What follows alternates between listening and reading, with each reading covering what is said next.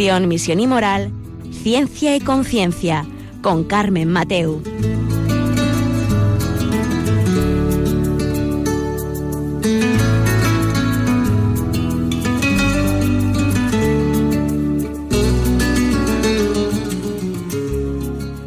Buenas tardes, hoy 4 de enero, aquí estamos con vosotros en Ciencia y Conciencia. Feliz año a todos los que nos estáis escuchando y a todos vuestros familiares. Eh, estamos aquí en Ciencia y Conciencia, un programa que hacemos eh, en Valencia, desde la Universidad Católica de Valencia, desde el Observatorio de Bioética. Y hoy queríamos, pues ya que empieza el año, justo antes de la Epifanía de los Reyes, la Epifanía del Señor, eh, pues dedicar este programa a aquello de, que, de lo que hablaba Juan Pablo II, ¿no? La nueva evangelización. Empezamos un nuevo año. Empezamos con fuerzas, empezamos renovados el corazón con la venida del Señor Vamos a hablar hoy de la nueva evangelización y, por dónde la empezamos, por la nueva familia. Hoy ya veréis, vamos a tener un gran programa con una gran invitada que ya ha venido otras veces y así nos lo, nos lo habéis hecho saber, que os gusta mucho. Y vamos a hablar de eso, la nueva familia, eh, el nuevo matrimonio. Estamos celebrando que el Hijo Eterno de Dios, encarnado en el seno de María y nacido en un pesebre, se ha hecho nuestro hermano para llevar a todos los hombres a su auténtica morada, el corazón del Padre. Vayamos pues todos a Belén y ayudemos a los hombres que no conocen a Jesús a encontrar el camino al portal. Es lo que intenta hacer también Radio María, ser como la estrella que guió a los magos hacia el Salvador. Y para ello necesita la colaboración de todos que pedimos especialmente en esta campaña de Navidad. Vuestra oración, compromiso voluntario y donativos. Puedes informarte de cómo colaborar llamando al 902-500-518 o entrando en nuestra página web www.radiomaria.es. Volvamos a casa con Radio María.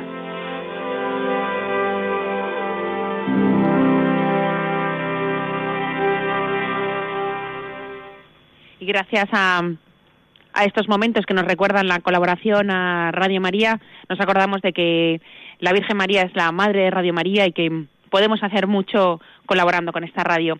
Pues bueno, pues como os decía, eh, con nosotros hoy está Lourdes Álvarez, que ella es, pues bueno, ella está casada, es madre de 11 hijos y tres en el cielo, y además es experta en management del hogar y lo que y nos puede contar mucho sobre la nueva familia, este año, los propósitos, qué podemos hacer. En fin, vamos a tener una gran conversación hoy con Lourdes. Hola, buenas tardes, Lourdes.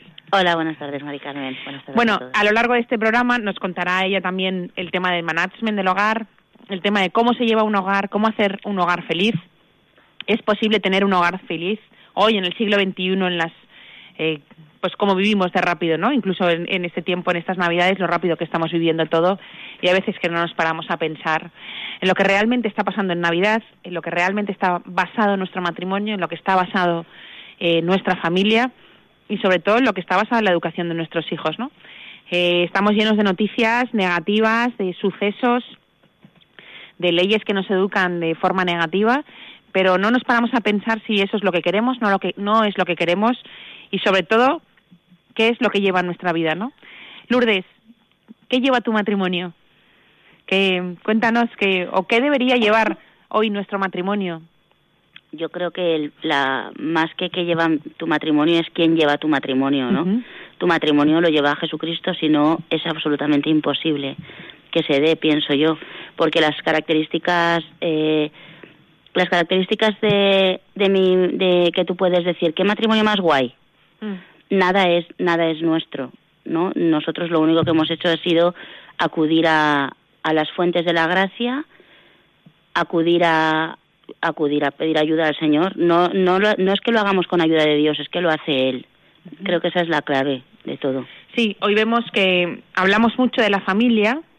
Yo, pues por ejemplo, en redes sociales ves muchos artículos sobre eh, 10 temas o 10 formas de tener un matrimonio feliz o de contentar a tu esposo o de, no sé, o tener una casa feliz.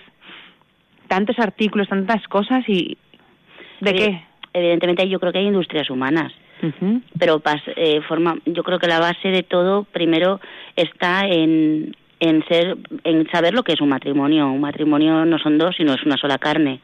Somos uno, no somos dos, ¿no? Y en base a esto, eh, eres dos para todo. Cada uno tiene su sitio, no somos eh, iguales a nivel de ni siquiera morfológicamente, somos diferentes, complementarios, y dentro de esa diferencia y de esa complementariedad que ha creado Dios, es fantástico poder ser una sola carne y, poner al, Señor en medio.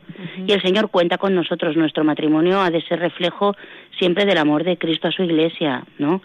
Y luego hay unas industrias humanas, claro, hay que ponerse a trabajar. El matrimonio es un trabajo.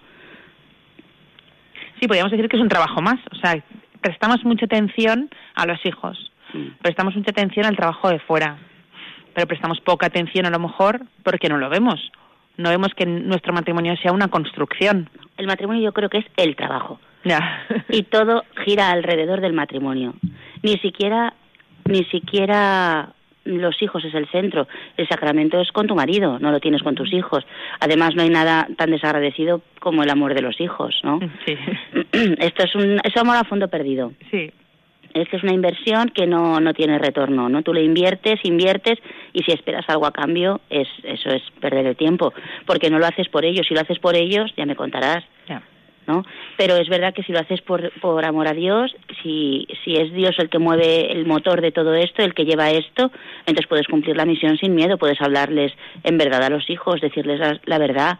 Incluso en un momento dado, un hijo se va de casa y se ha ido de casa y no pasa nada pero lo que cuenta el centro es el matrimonio.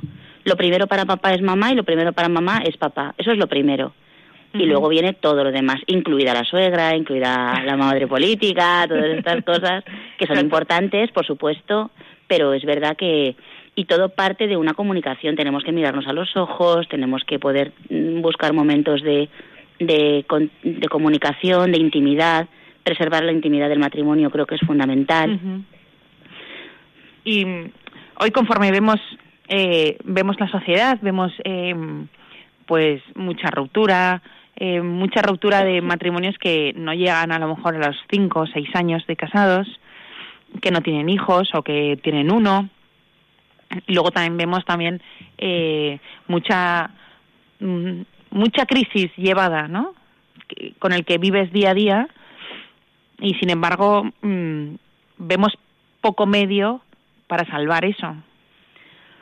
Yo pienso que el medio para salvar esto es eh, desde el primer momento mm, poner los cimientos donde donde toca construir el matrimonio en la, roca que es Cristo. ¿Cómo se hace esto? Si somos unos pobres, nosotros no podemos poner nada, ¿no?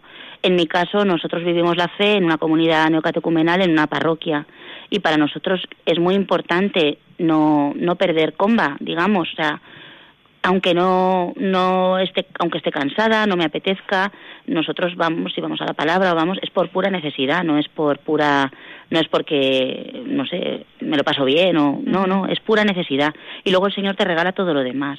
Y luego es cierto también que eh, hoy en día, como está el tema, a lo mejor antiguamente podías ser medio pensionista, poner tener un pie dentro y otro fuera, pero yo creo que ahora mismo no te puedes permitir ese lujo. Ahora la entrega a tu marido ha de ser total, no puedes entregarte eh, hoy, hoy toca o mañana no toca, ¿no? Ni el centro del matrimonio es evitar los hijos o, no sé, el centro de mi matrimonio es Jesucristo, por tanto es mi marido. Y para mi marido es Jesucristo, por tanto soy yo ¿no? Entonces esta entrega y esta donación ha de ser una entrega total, sin reservas. Yo no puedo entregártelo todo menos mi fertilidad, ¿no? O entregártelo todo menos, ¿no? ¿Qué me estoy guardando? ¿Y a quién, de quién me lo, me, lo, me estoy protegiendo? En realidad, ¿no? ¿A qué tengo miedo? Y si tengo miedo, que es lo normal, es naturaleza es humano totalmente somos hombres y no el hombre viejo es esto pero es bueno volver la mirada a Jesucristo al final yo creo que no es tan importante lo fuerte o lo débil que seas. O sea, tú, tú trabajas eh, con las fuerzas de otro, que es el Señor, ¿no? Y fiado del Señor. Quiero decir, cuando tú haces el compromiso matrimonial, es mm, eso, ¿por qué te casas? Porque estoy enamorado, no es verdad. Te casas porque quiero quererte. Te quiero quererte siempre. Y el amor es cierto que es una cuestión de inteligencia, ¿no? En el sentido de también has de poner todo, la cabeza, por eso nos sentamos juntos, por eso nos vamos a cenar un día a la semana, Por eso, si no tengo dinero, a lo mejor no cenamos, pero nos tomamos un cortadito, un día a la semana. Por eso es verdad, pagas a la cuidadora para que se quede con tus hijos para irte a la parroquia. Es muy importante esto, ¿no? Y buscar momentos y espacios comunes donde cuidas la intimidad y donde preservas la intimidad del matrimonio. A mí me gustó mucho una, una frase que me dijeron que es, eh, em, ¿por qué quieres, o sea, por qué quieres a tu marido, qué te gusta de tu marido que lo quieres, ¿no? Y una persona dijo, eh, no, no busquéis ninguna razón de por qué amáis a vuestros maridos, sino que los queréis porque os casasteis con ellos. Porque en un momento dado el Señor dio una palabra, hizo un sacramento entre los dos y por eso os queréis. Es verdad. No porque, porque evidentemente no siempre va a estar guapo, no, no siempre va a estar eh, simpático, no siempre va a estar abierto a todo lo que pase y con buen humor, sino que en ese momento, ese momento constituyó un día, una hora y un hecho histórico y por eso tú le amas y no por otra cosa, ¿no? Mm. Y eso me, me gustó, o sea, me gusta recordarlo muchas veces. ¿no? Y por eso es, es, importante los aniversarios, por eso es importante acordarse de los momentos, de contarlo muchas veces y de estar pendientes. Pero bueno, estábamos hablando del matrimonio porque al final el matrimonio es el fundamento de la familia. Tanto que nos hablan de las familias y de todo lo que está saliendo ahora y todas estas cosas, que al final que no, no olvidemos que, un buen matrimonio es una buena familia, sea como sea, ¿no? O sea, al final, pues tú tendrás hijos, no los tendrás, porque el Señor te los dará o no te los dará, no pasa nada. Eh, te dará muchos, te dará pocos y cada uno sale pues como sale. Como sale, efectivamente. y que ahí tampoco podemos hacer grandes cosas. ¿Cómo piensas tú? Si hay un, me acuerdo de Juan Pablo II cuando hablaba de la nueva evangelización, a mí me planteó muchas cosas eso de la nueva evangelización, pero aún hoy con el Papa Francisco, seguimos hablando de la nueva evangelización. O sea, ¿qué tenemos que hacer? O sea, que o sea, no nos ponemos a caminar. La clave es la, mostrar la belleza de la familia. Si vas a Mercadona, vas a cualquier sitio, no voy a hacer propaganda de Mercadona, no, vas a, un supermercado. Vas a un supermercado, pero no paras de ir a hablar mal. No. Todo el mundo se queja. Cuando son vacaciones, porque son vacaciones y están los niños en casa cuando no son vacaciones porque no son vacaciones, cuando todo el mundo se queja y nadie habla bien de su mujer ni de su marido. Ya.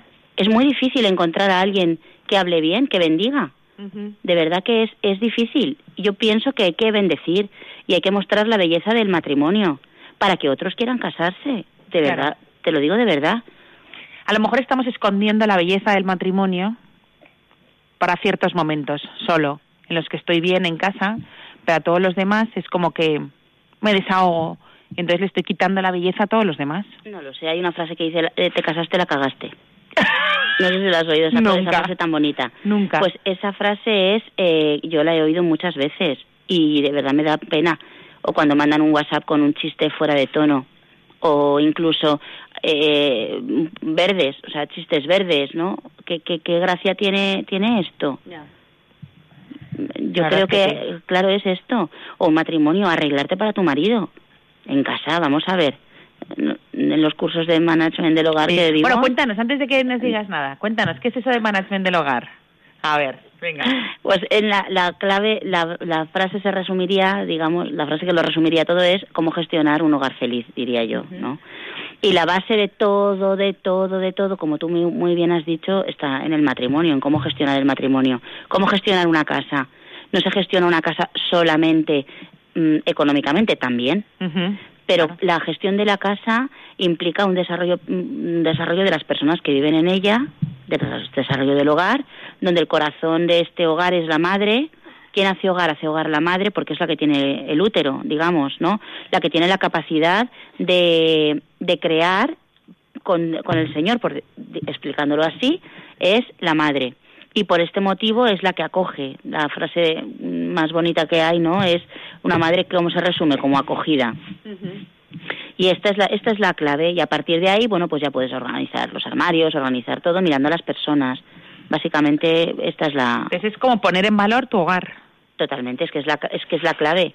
Mi marido, que es abogado, una vez estuvo en un juicio y cuando estaban, estaba el juez le dijo al, al otro abogado, señor letrado, cuando venga usted bien vestido, por ejemplo, ¿no? Entonces, es, a mí me pareció interesante, mi marido iba impecable. Impecable. Pero no por nada, es que eh, creo que es hijo de Dios y que tiene que desarrollar bien su trabajo, igual que yo desarrollo bien, bien el mío, ¿no? Somos hijos de Dios y hay que ir y hay que ir bien. Nuestros hijos son hijos de Dios y tienen que ir mostrando al mundo que son hijos de Dios, no pueden ir de cualquier manera.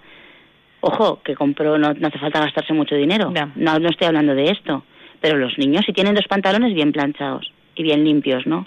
y nada de ir con los mocos colgando y cuantos más hijos mejor tienen que ir. Y tu marido mejor. Y tú mejor. No. bueno pues ese curso tiene promete no promete mucho. Promete. Y entonces eh, yo lo que sí que sé es que son varios días en los que los divides por por temas más o menos no tres días. Hacemos hemos hecho este curso en tres sesiones y bien, en una de las sesiones, bueno, lo hacíamos Jorge y yo, los dos, mi marido y yo, dábamos las sesiones conjuntamente y bien, como, no sé, pues cómo gestionar a los hijos, por ejemplo, la distribución de las tareas de la casa, entre la familia, de tal manera que si todos ganamos un poco de tiempo, juntando todos ese tiempo, pues la verdad es que yo creo que es un beneficio para todos, ¿no? Y al final hablabais también de, de la, bueno, hay una parte muy interesante de gestión del hogar, que no es la gestión de los armarios, sino que es la gestión propia de la familia o sea, que es la reunión en, toda la familia, pero no lo vamos a desvelar para que la gente pregunte y que hagan los cursos de familiares. No, no, sí, es muy interesante. Y entonces, eh, eso es muy interesante porque es gestionar personas. Al final, es gestionar personas, pero por medio y a través del amor. Efectivamente. Para sacar lo mejor de cada uno de ellos, o sea, que para eso necesitas estar como muy volcado y sobre todo tener mucha reflexión, porque mm, ¿cómo vas a saber lo que necesita alguien desde el amor si no has pensado en ese, no, o sea, si no lo quieres, no lo amas, ¿no? Pues mira, te digo una cosa, las mejores ideas, las mejores ideas se tienen después de misa o después de ir a la palabra, después de, de hacer el amor bien con tu marido. Entonces es cuando el Señor es verdad que asiste con su gracia y te digo de verdad que se resuelven cosas en la casa que parecían irresolubles y, y, se resuelven.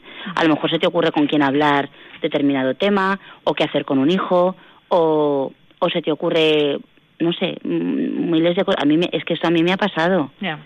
Quiero decir que Dios es verdad que actúa, que no se desentiende, que esto es un tú a tú, que la familia cristiana es reflejo es la de la del amor de Cristo a su iglesia, es la Sagrada Familia en nuestra casa, ¿no? la, la, Trinidad se da, yo lo veo, es que lo veo. Y cómo cada uno se siente querido en su diferencia, ¿no? Bueno, pues eh, ya ves qué interesante está haciendo esta conversación y ahora enseguida estamos con vosotros.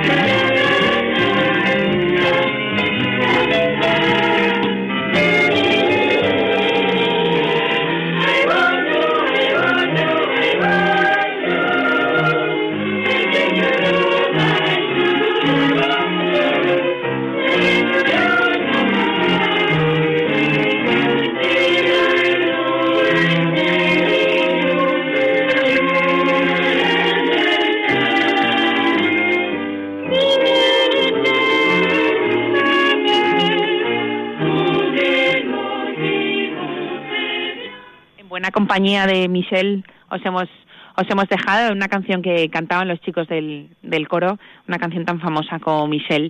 Eh, pues bueno, es una gran canción para también seguir hablando sobre la nueva familia, ¿no? Eh, y ahora estábamos hablando sobre la gestión del hogar, que la gestión del hogar pues también tiene también tiene pues su miga, ¿no? Vamos a decir que también hay que aprender a gestionar un hogar. Y por ello estamos con Lourdes Álvarez, que bueno, pues es experta en management del hogar. Y cuéntanos, Lourdes, eh, también nos contabas que también hay que aprender a gestionar. Sí, esto se aprende. La gracia es que se aprende. Hay gente que a lo mejor mm, sale más ordenada, pero no, esto se aprende y no solo orden, lo que tú has comentado antes. Esto implica a la familia, implica a cada miembro de la familia. Y es verdad que eh, también es fuente es una fuente de mucho estrés la gestión, el tema de la gestión del hogar. Además, como socialmente no está nada valorado, porque es una cosa que se tiene como, vamos, de hecho te preguntan, no, no, tú no trabajas, es la frase. Mm. Entonces, que yo no voy a reivindicar, ¿eh? no estoy aquí para reivindicar nada ni, ni nada, a mí me da igual que digan eso, pero que es cierto que esto también desorienta.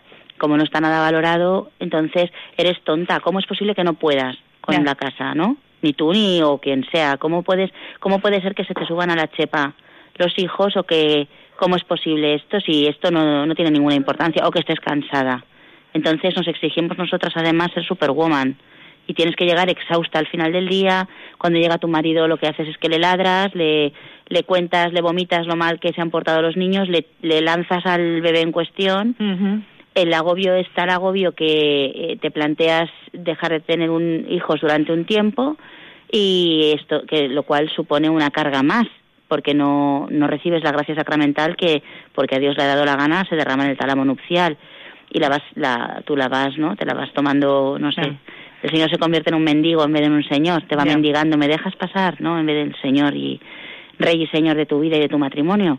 Entonces es una pescadilla que se muerde la cola y esto verdaderamente lleva a mucho sufrimiento. A los hijos, incluso eh, cuando un hijo que ve que su madre no está contenta por estar embarazada, o que habla de los hijos, ¿no? De los posibles futuros embarazos posibles, que tampoco sabes los hijos que vas a tener, en un tono con poca alegría, eh, este hijo en sí mismo no se siente querido porque y luego vienen una serie de problemas en la adolescencia que no sabemos de dónde nos vienen, unas heridas y viene de esto. Y es algo increíble. O depresiones en las mujeres más adelante, porque como han estado toda la vida midiendo eh, cuando tienen relaciones con su marido en función de los hijos, de no tenerlos en este caso, de espaciarlos o de lo que sea, ¿no? Pues eh, luego vienen una serie de problemas de, y de sufrimientos, incluso matrimonios que tras muchos años de casados se separan. Porque van arrastrando. Hay una serie de heridas, que se arrastran y que no se han visto. Es cierto que humanamente esto es un combate, pero está, no sé, todo es un combate, pero yo también veo que como el Señor no te pide nada que no te haya dado ya él antes, ¿no? Entonces yo que sé, fiados de la gracia, pienso que podemos podemos hacerlo todo, todo lo que el Señor quiera de nosotros lo podemos hacer. Sí que es verdad que has, tocado un punto en el que en el que la sociedad es muy injusta ahí, incluido las eh, podríamos decir nosotras mismas. Las mujeres peores que los hombres. Porque cuando alguien se dedica a su familia mm. y sobre todo se dedica a su familia porque ha tomado esa decisión y deja todo lo demás a un lado, eh, eh, sí que es verdad que dices, bueno, como tiene todo el día, claro. como tiene todo el día, ella estará descansando o como mm. tiene todo el día, eh, sin llegar a, a darte cuenta que, que, que, no solo estás haciendo las camas, ¿no? Sino que, que haces algo más. Mm. Y que eso tiene un valor y que no es nada reconocido. Para nada. ¿Y cómo lo podríamos reconocer? Yo no lo sé. Yo pienso que hay una base que es el, el amor conyugal y la comunicación en el matrimonio. Tiene que haber, en base a esto, todo lo demás viene dado. Y luego, ¿qué pasa? Mm, vamos a ver, a mí en casa eh, tú haces las lentejas y nadie te reconoce al revés, ¿no? Pero es verdad que si tú lo haces por Jesucristo, tu esposo es Jesucristo, no necesitas que nadie te reconozca nada. No digo que esté bien que no te lo reconozcan, no, no digo esto, ¿no? Pero es verdad que entras en una, en una paz y en un reinar, es que reinas, porque te da exactamente igual. Niño, comes lentejas y te las comes. Sí que es verdad que hay que enseñar o hay que educar en que sean agradecidos y aunque no les guste algo, no sé qué. Pero si eso no llega, que llegará con el tiempo, pero hasta que llegue, pues es lo que tú dices, ¿no? Saber reinar y oye, no pasa nada, o sea que es verdad que todos queremos que nuestros hijos sean solidarios, generosos, eh, respetuosos, todo. Pero lo que hay cosas que no se pueden enseñar más que viviéndolas. Por eso el, tener eh, una familia es una maravilla porque eh, unos a otros son, se van enseñando estas cosas que tú no podrías jamás transmitir con una lección magistral, digamos, ¿no? Tú no le puedes decir, mira, hijo, tú tienes que ser generoso, porque taca, taca, taca, taca, taca, taca. Y mientras tanto tu hijo ve cómo tú te has limitado a tener X hijos, ¿eh? Y por el motivo que tú quieras, ¿vale? No voy a entrar ni a salir ahí, cada matrimonio sabrá lo que tiene que hacer, no entro ahí. Pero es verdad que que tu hijo lo ve, que te has reservado para ti. ¿Cómo le dices a tu hijo que sea que, que Dios es el único en tu vida? Si para ti no es el único. Hay muchas más cosas antes que, tu, que, que Dios. ¿No? Por ejemplo, si tu niño te coge de la pierna y mamá no te vayas a la parroquia y te quedas una vez y otra y, porque es que mi niño es que está llorando, pues cariño, le das un abracito, le das un beso y te vas a la parroquia y lo dejas con la cuidadora. ¿No? Quiero decir que es, es difícil, pero creo que tu, si tu esposo es Jesucristo, que lo es, todo lo demás es todo pienso que es todo es, secundario. claro, porque está ordenado todo. Todo tiene un orden real. El problema es cuando lo desordenamos todo. Entonces, cuando desordenamos todo, si pones, por ejemplo, el trabajo primero antes que a tu mujer, no digo que no tengas que ir a trabajar, ¿eh? pero antes que a tu mujer, o si todo es más importante que, que tus hijos, o nunca tienes tiempo para o te tienes que ir a correr y hacer deporte porque y ese tiempo pues no no lo sé cada uno sabrá y cada uno en conciencia sabrá lo que tiene que hacer no pero bueno si, si el día tiene 24 horas bueno pues a lo mejor en vez de correr dos horas pues no sé si a lo mejor tendrías que correr un día a la semana, no lo sé, por ejemplo, ¿no? O ver qué pasa en tu casa. Y luego hay épocas, hay, cada época no son eternas las épocas. Nosotros ahora tenemos, tenemos 11 hijos, y la pequeña tiene cuatro años y yo ahora lo miro y que me da pena, por cierto, digo, señor, qué pena ya, no sé, no, no sé si el señor nos regalará otro hijo o no, no sé lo que él querrá hacer con nosotros, pero, pero bueno, lo miro y digo, fíjate, yo ya no tengo los agobios de de pañales, de pañales y todo esto, papillas. ¿no? Es verdad, ha habido la época que ahora tengo otros agobios. ¿Son mejores o peores? Ni mejores ni peores, son diferentes los que tocan ahora. Quiero decir que exacto, pero ¿qué te hace ver el demonio? El demonio te hace tener un concepto del tiempo erróneo y equivocado. Un concepto que te dice que esto va a ser eterno, cuando mm. no es verdad, son épocas. Y luego el tiempo de tener hijos se pasa. El tiempo de, de, de estar con tu marido también se pasa. No sé, no, no sé cómo explicarlo. Si vamos pasando por etapas y, nos creemos que cada una de ellas Exacto, es, como eterna, ¿no? Y única y que va a siempre. como vas a vivir siempre y al final te das cuenta que, que no. Por eso la grandeza de lo ordinario es donde donde está todo, o sea, donde es, yo creo que la santidad está en la grandeza de lo de lo ordinario, ¿no? En ver que cada en cada momento, no sé, entonces, ¿es importante que la gente, que socialmente se, se aprecie esto? ¿Es importante que se reconozca? Sería mejor para todos, pero ¿qué más da? Sinceramente, o sea, quiero decir, a ver, en el fondo... Es, es, un... Mirándolo con criterios humanos, es una cuestión de justicia reconocer el trabajo de una persona, eh, hacerlo igual que el de otro. O sea, por lo menos que tenga exactamente lo mismo. Bueno, nuestros oyentes estarán oyendo cosas, pero no se preocupen, es un niño de tres años que está con nosotros hoy. Bueno, un niño no, es mi hijo de tres años que se llama Ignacio y que está en silencio, pero pues es un niño. y entonces está compartiendo con nosotros por primera vez su primer programa de radio y está emocionado. Y entonces entre las galletas, el agua y, y todo, pues está emocionado. En fin, no se preocupen. Eh, pero bueno, al final es lo que decíamos, es una, una cuestión de justicia, ¿no?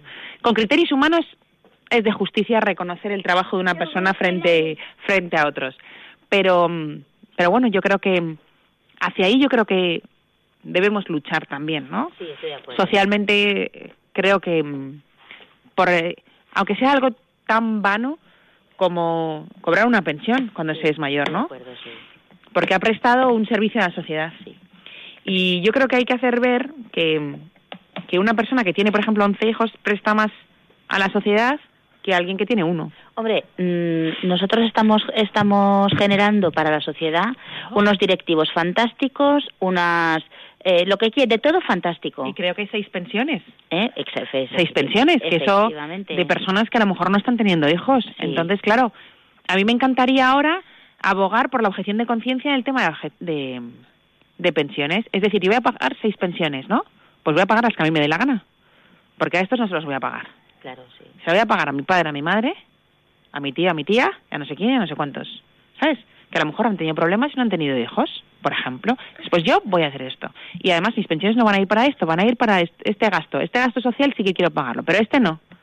Por ejemplo, este tema de sanidad, de, abortos, pues no me apetece pagarlo.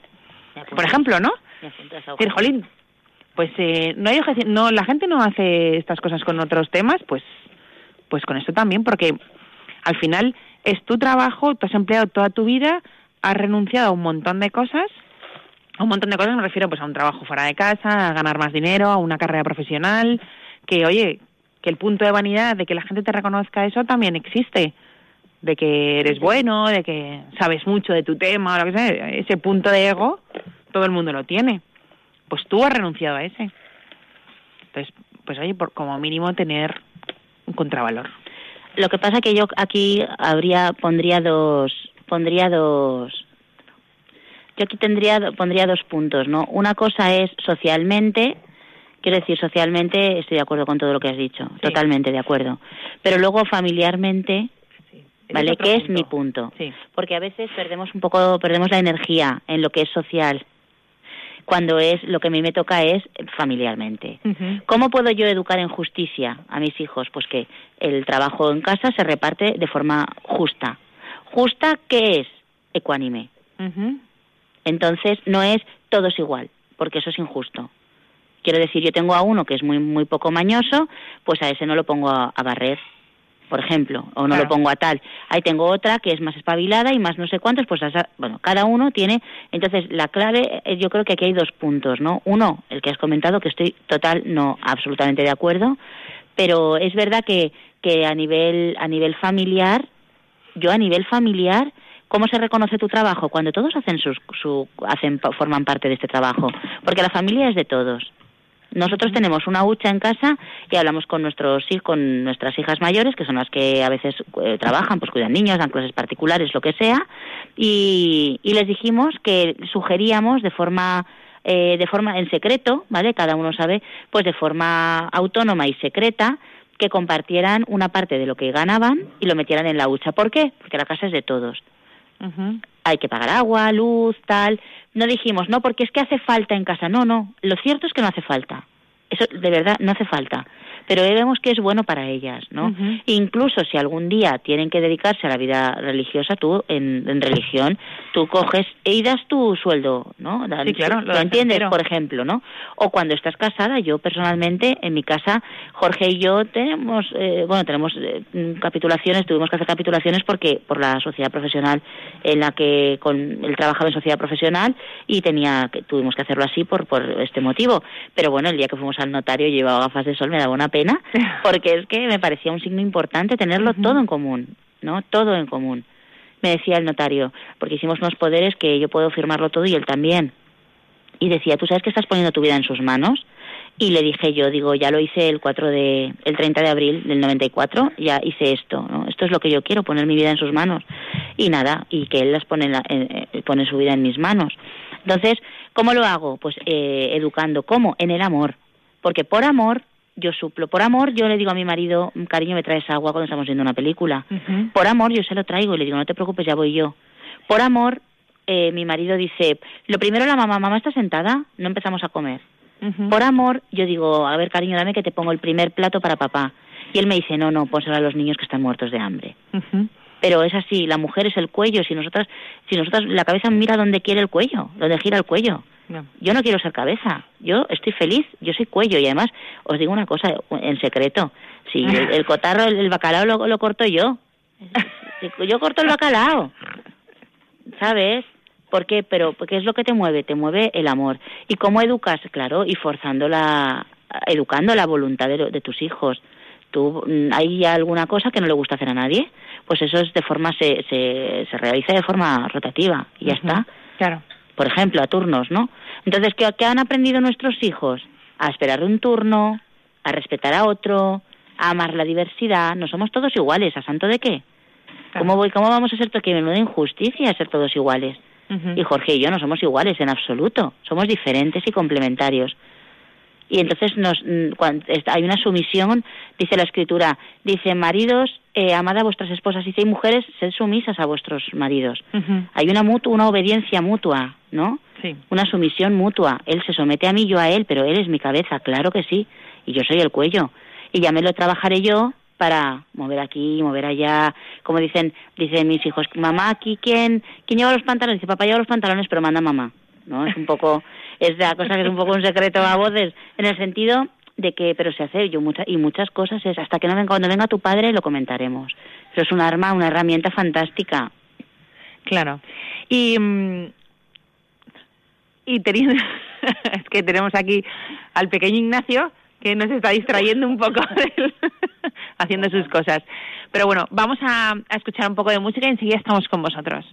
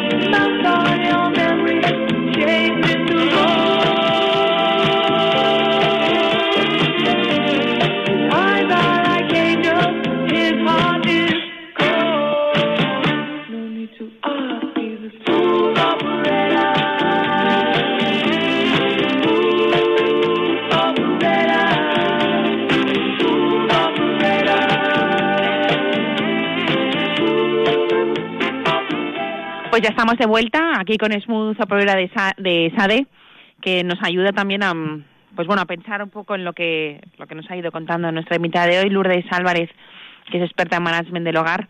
Y ya ha estado aquí varias veces, también a veces con, con su marido, ¿no? Dándonos, bueno, pues hablando también del matrimonio, de la familia, cómo no. Y bueno, y también Ignacio, que también está con nosotros y también lo pueden oír aunque no, no esté hablando.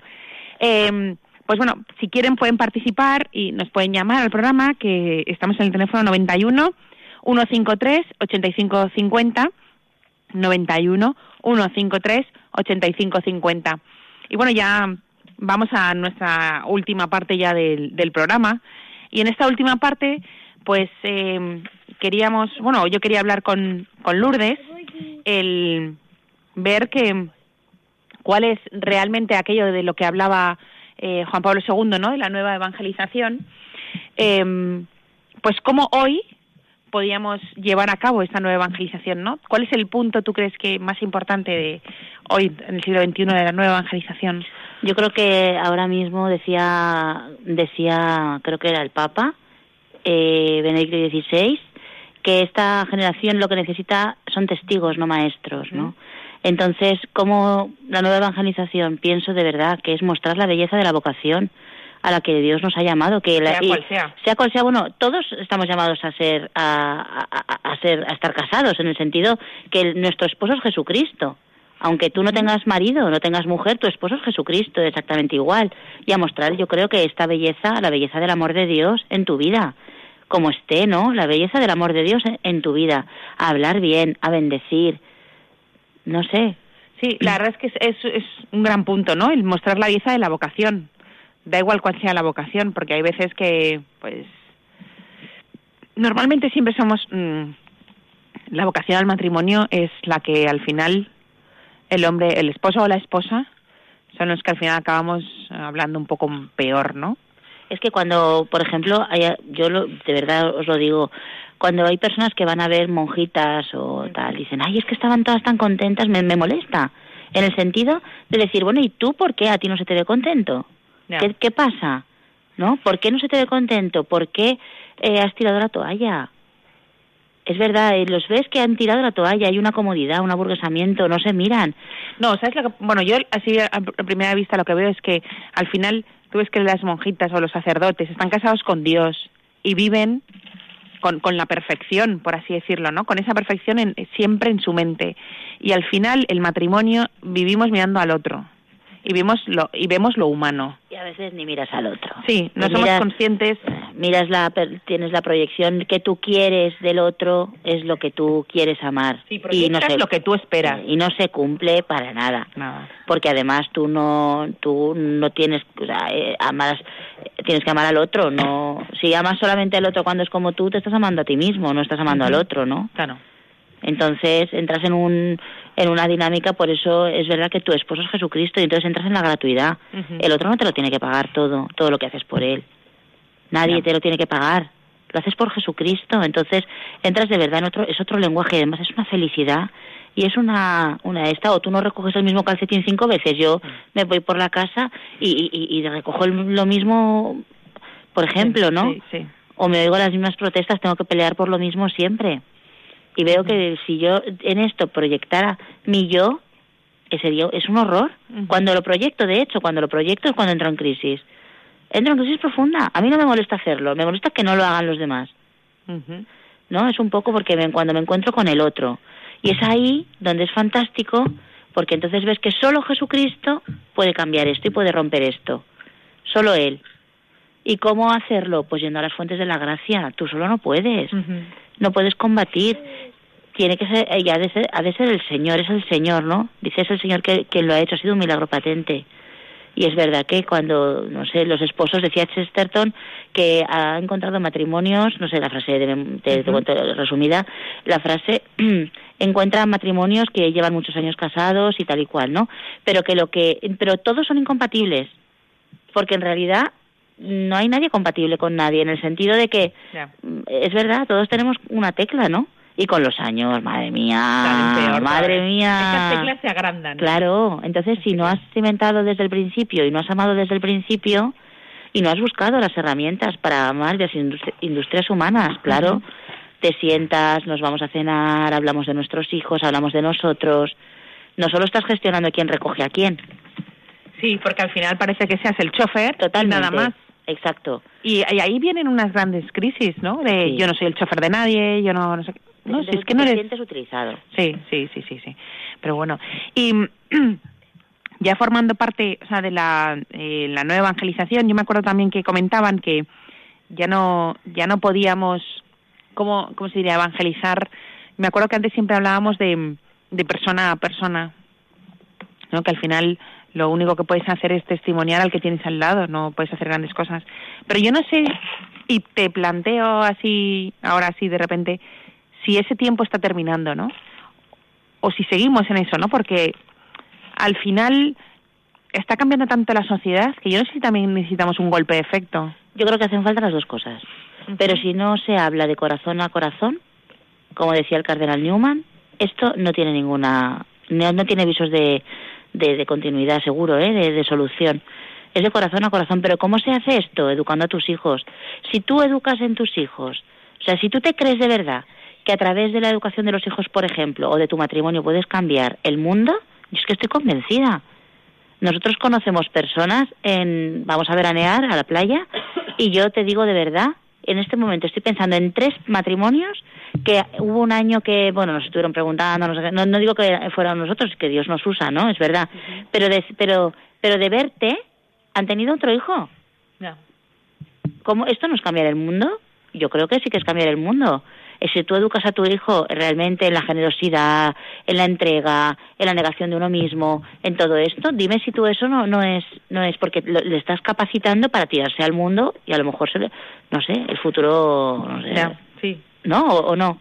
Sí, totalmente. Lo único es que no sé si estamos perdiendo el cada vez ahí somos la gran minoría, ¿no? O sea, cada vez somos más minoritarios y más en la sociedad en las que en la que en 20 años no vamos a conocer esta sociedad, bueno, yo diría en 10, ¿no? No vamos a conocerla, igual que no la conocemos hoy como la conocíamos hace cinco años. estamos viviendo grandes cambios que nos están llevando a, a poner esta sociedad con los pies arriba, en vez de con la cabeza. Entonces sí que es verdad que en 5 o 10 años no, yo no sé lo, cómo, cómo, vamos a vivir porque sí que sé cómo vamos a vivir nosotros, a lo mejor. Los pero nos están dormidos, sinceramente. claro, entonces, ¿cuál es la forma de despertar? Yo, a ver, eh, pienso que civilmente tenemos mucho que hacer, ¿eh? Lo que pasa que no nos lo creemos. Hay mm, agrupaciones civiles, tenemos que hacerlo de, vamos, los derechos civiles, ¿no? ¿No están a nuestro alcance? Pregunto yo. Sí, pero no nos creamos, no, no, no, no, los padres son unos cobardes, eso te lo digo yo ya. Muchos padres muy cobardes, pero ojo, que de esto también comerán ellos y nosotros. mi pregunta es, ¿y yo qué tengo que hacer? Esa es mi pregunta.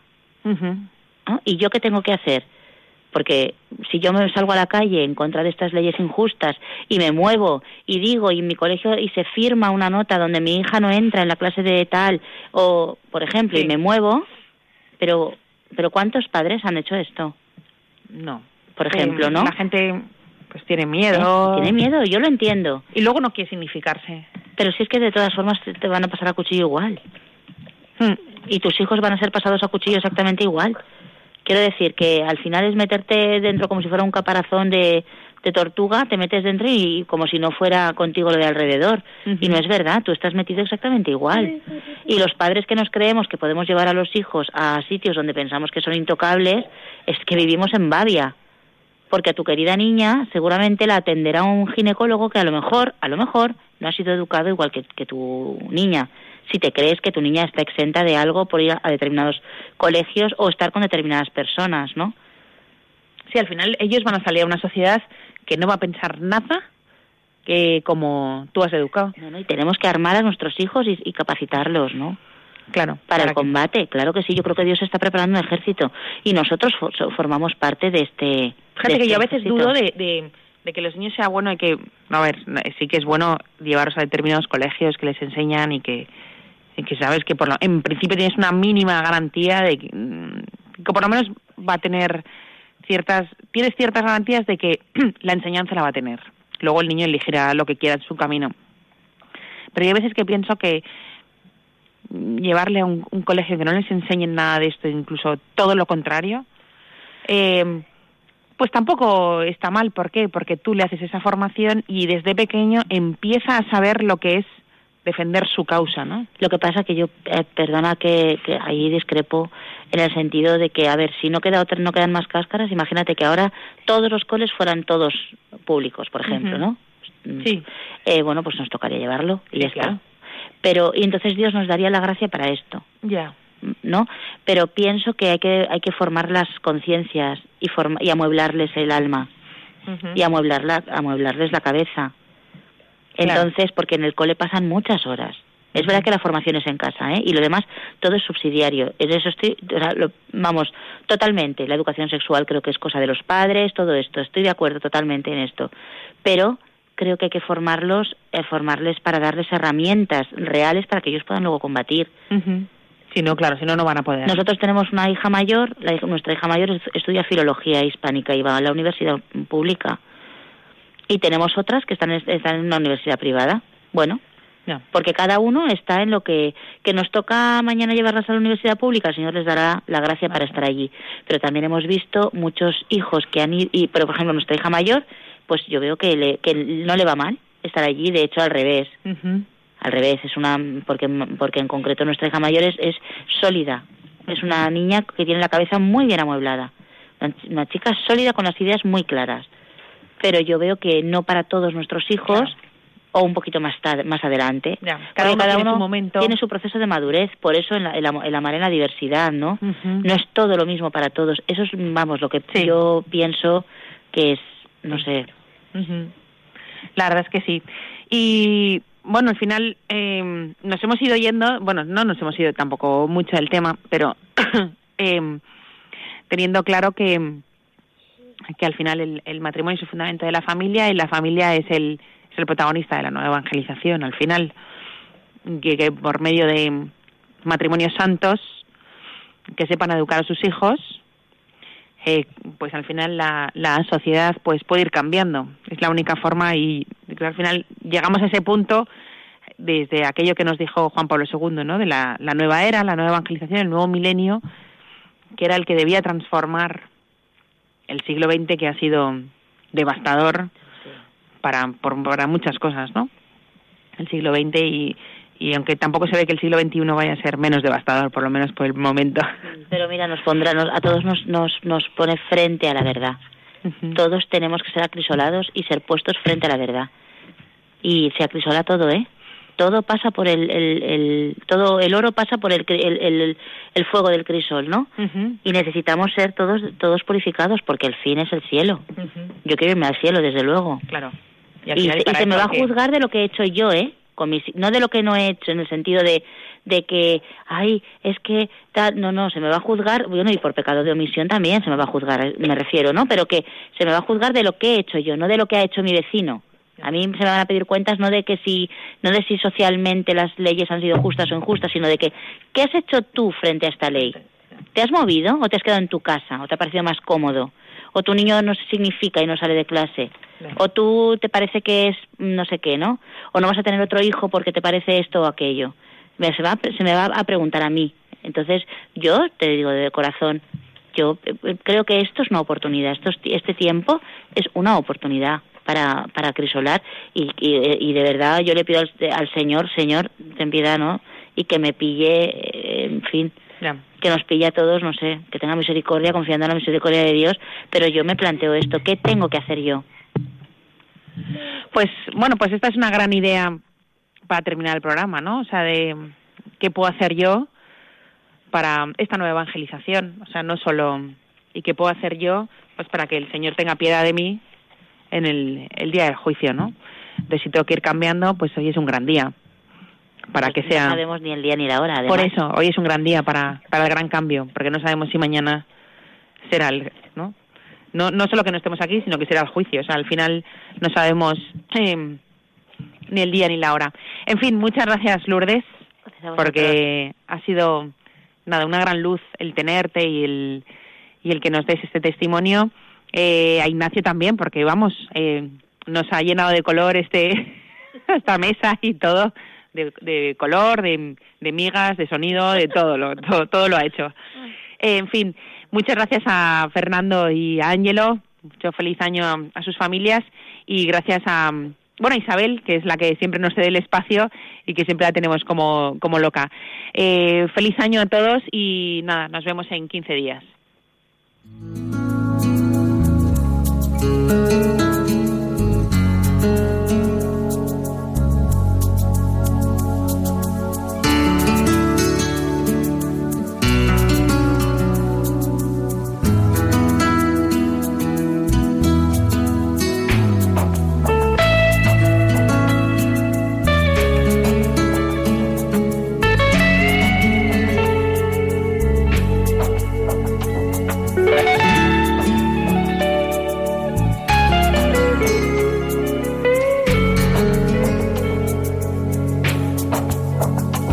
Han escuchado Ciencia y Conciencia, un programa dirigido por Carmen Mateu.